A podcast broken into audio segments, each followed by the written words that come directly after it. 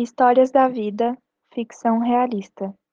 Produção: Elisa Horta, autor: Paulo Horta. A cuidadora. Veja o belo edifício. É o Termidor, badalado prédio empresarial. No quinto andar localiza-se afamado escritório, ostentando os seguintes dizeres à entrada: Rodolfo Leão e Associados, Advocacia Trabalhista. Dr. Rodolfo é o dono e dirigente do conceituado estabelecimento, composto por corpo funcional escolhido a dedo. Pragmático, ele dizia, somente causas patronais. Este negócio de trabalhar para pobres não está com nada. Nego-me a advogar por honorários de sucumbência isto é para rábulas. Pudera. Filho de família classe média alta, seu pai lhe incutira na cabeça, desde a puberdade, a ideia de que a vida era para ser dedicada ao estudo, trabalho e ganhar dinheiro. Não gaste tempo nem grana com mulheres, advertia. Assim foi. Rodolfo nunca namorou, sem tempo nem disposição. Brilhou nos estudos, era CDF. Trabalhar era com ele. Sucesso, a consequência natural. E o sexo?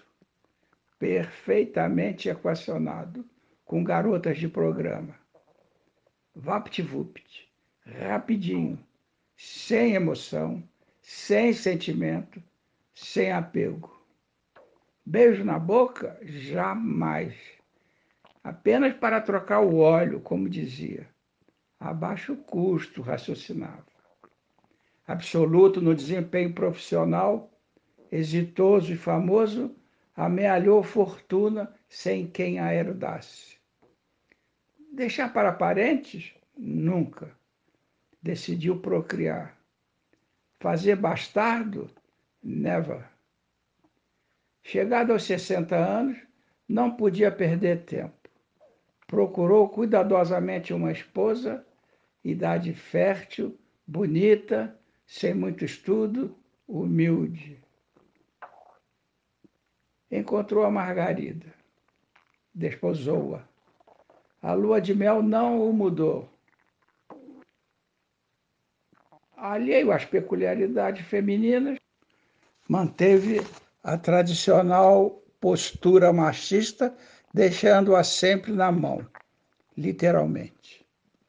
Entra dia, sai dia, entra mês, sai mês, entra ano, sai ano, nada de novo no front, nada de gravidez. Botou a culpa na Margarida. Levou-a ao melhor especialista em reprodução humana. Tudo normal com ela. E ele? azospermia. Azospermia, em bom português, ausência de espermatozoides no sêmen. Depressão. Mudou de quarto. Andropausa? Não baixou a crista. Continuou firme no escritório, mais que nunca. Tentava consolar-se ganhando dinheiro.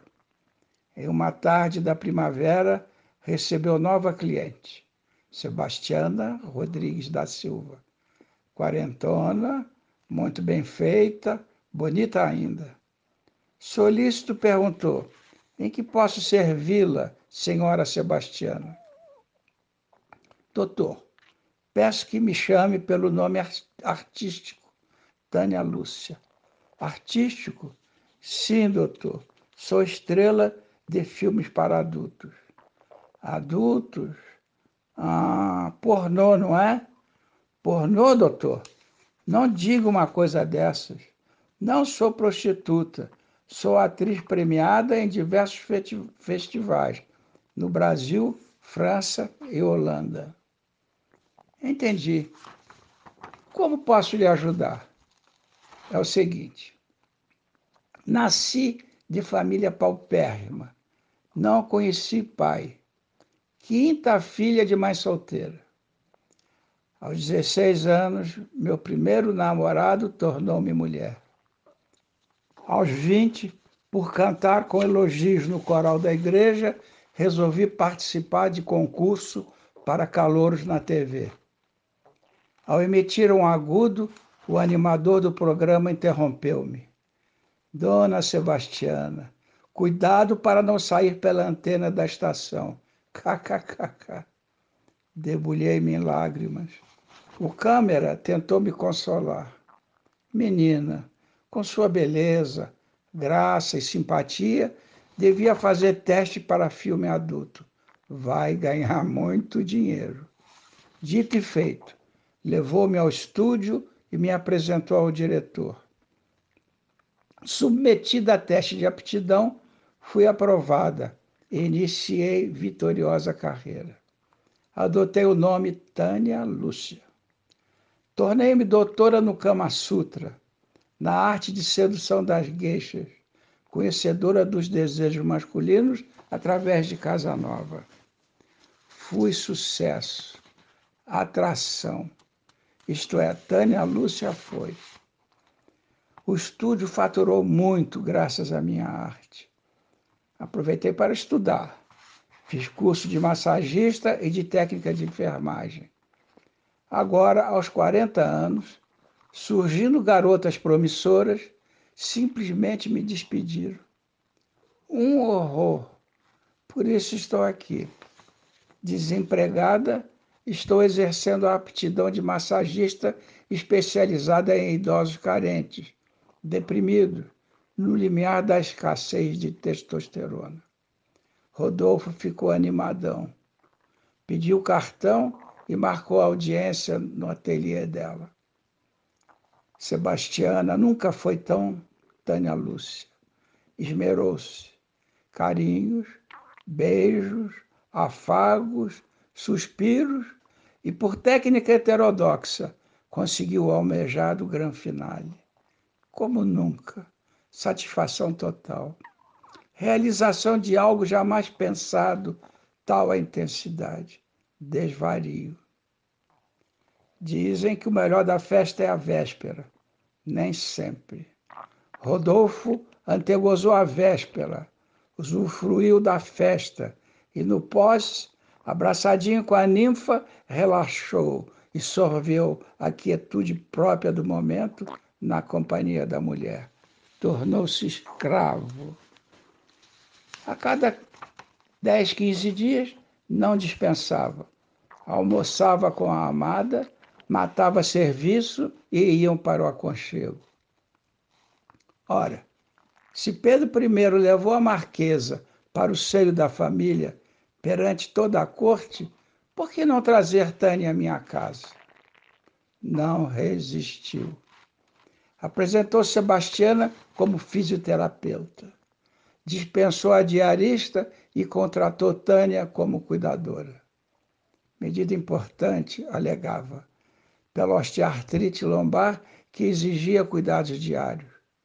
Que dizer da apneia do sono? Poderia morrer dormindo, necessitava de vigilância noturna. Margarida a tudo escutava, tudo ouvia, tudo olhava, tudo via, passivamente. Nada dizia, boca calada. Ignorava a insólita atitude, a postura daquela intrusa. Rodolfo mais e mais abusava do despudor em se tratando da pseudo-criada. É, paixão não reconhece sensatez. Certa manhã, chegado cedo ao escritório, sentiu uma saudade, falta intensa da amada, deixada há pouco dormindo. Fez meia volta e retornou à moradia. Silenciosamente penetrou no lar. Desejando fazer surpresa e acordar sua bela adormecida, adentrou o quarto. Margarida e Tânia em evidente conluio amoroso. Espanto, cólera, coração em disparada, cefaleia bruta e intensa, náuseas, vista turva. Quis gritar as palavras embaralhadas, perda da consciência, queda. Ambas o socorreram com presteza. Ambulância, rápido, acordou na UTI. Diagnóstico AVC, acidente vascular cerebral. Já no apartamento, ambas se revezavam nos cuidados com o enfermo, dividindo a atenção entre os dias e as noites. De volta à residência, hemiplegia do lado esquerdo. Misturava as palavras. Cadeira de rodas ou andar amparado por alguma das solícitas companheiras. Agradecido pelos cuidados que não merecia, Rodolfo reconhecia. Pior poderia ser se pior fosse.